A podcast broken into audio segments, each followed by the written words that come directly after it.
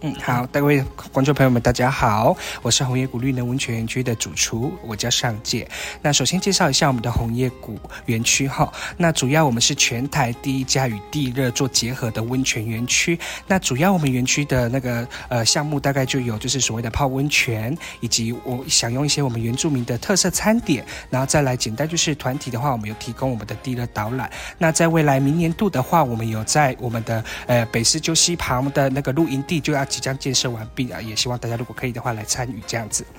没问题。好，这次参加台东慢食节会端出什么样的料理给大家呢？呃，主要来讲的话，我们是端出两道料理。那首先第一道就是在我们四月份的呃诚实餐桌有提供的叫做山里的那一碗。那这一碗呢，包含中就是我们呃以前耆老传导知识说山里这野菜有什么可以吃的。那主要就是我们会尽量凑齐呃当季所有的野菜品相会在这一碗中全部出现。那当天也会做展售这样子。那配上的酱料就是用一些比较淡在地以及现代化，像是呃味增呐，或者是结合我们的树豆，还有一些放放一些我们的小米、油芒等做装饰物。那第二点就是我们这次比较特别的设计的，就是呃台东香盟的那个树豆紫米露，它叫勇士的初恋哈。那主要我们是要强调，大概就是说，因为树豆就是能够给男性带来就是非常的活力，就是所谓俗称有威尔刚之名，所以基本上这这一道料理就是最主要是让大家吃了之后能够暖在心里，然后隔天是很有力气这样子。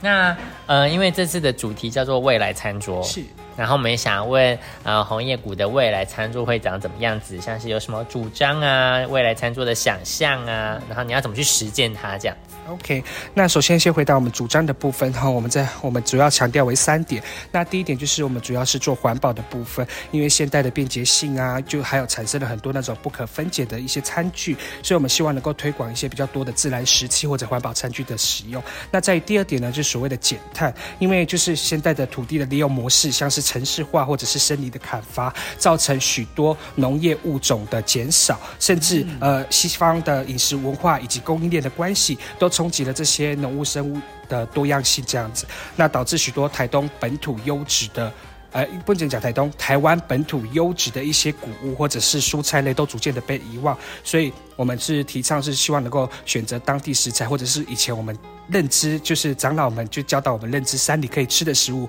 或者是我们富裕以前传统就有在种植的谷物来去做选择一个食材，那这样。这样所谓的碳足迹也就会减少许多。那第三点呢，就是所谓的永续的部分。那我们公司是主要跟我们的部落是有达成所谓的三要素。第一个就是能够跟部落达到一种共荣共生的那个循环这样子。然后再第二点就是希望我们就是为地球进一步努力，就是节能减碳。那第三个就是全球议题，就是所谓的减速行动。那基本上我们是持续的跟部落做这样的推广这样子。那再来就是对未来的想象呢，就是在于说呃。我们是大概分为五点，第一点就是大概就是呃比较鬼斧神工的自然环境中，没有任何的呃所谓工业化的设计或者破坏或者是装潢等，就是在全样貌非常野生的环境下去做用餐。那第二个就是吃的就是我们原始深山中的野味，像是野菜啊，或者是呃山肉等，但是是合法的山肉，对这样子。那第三个就是嗯耆老传承的一些烹调方法，最简单就是火烧嘛，火柴上是烤猪啊，烤全猪那种的。然后再就是耐人寻味的文化及神话故事，因为有时候呃有一些就是像我们以前的旧部落，就会讲到这边就会有一些文化的故事，或者是是传统从小到大会讲一些神话故事，像是什么螃蟹啊、乌鸦就取火的故事，火源从哪里来？然后这些都神话故事，把一些我们一些神圣的动物们全部就是拟人化这样子，然后去做做做那个传承。然后再第五个就是朗朗上口的一些部落歌谣这样子。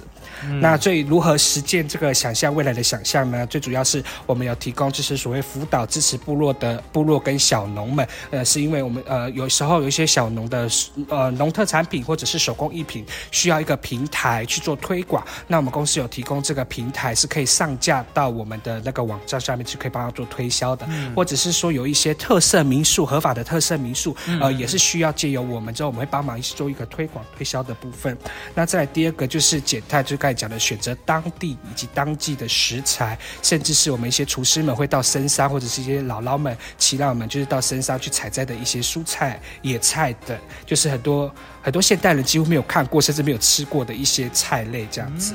然后在第三个就是呃，尽量的分享我们在地的饮食文化，因为呃现在的饮食种类有很多种，那在于我们原住民每一族的饮食文化又是不同的，所以基本上会每一组每一组，就是我们主要是介绍我们布农族的在地饮食文化大概有哪一些，就让人家能够了解这样子。这是很官方回答。然后非官方的回答是，就是吃就对了。那这个就是我们的未来餐桌，那请问你的呢？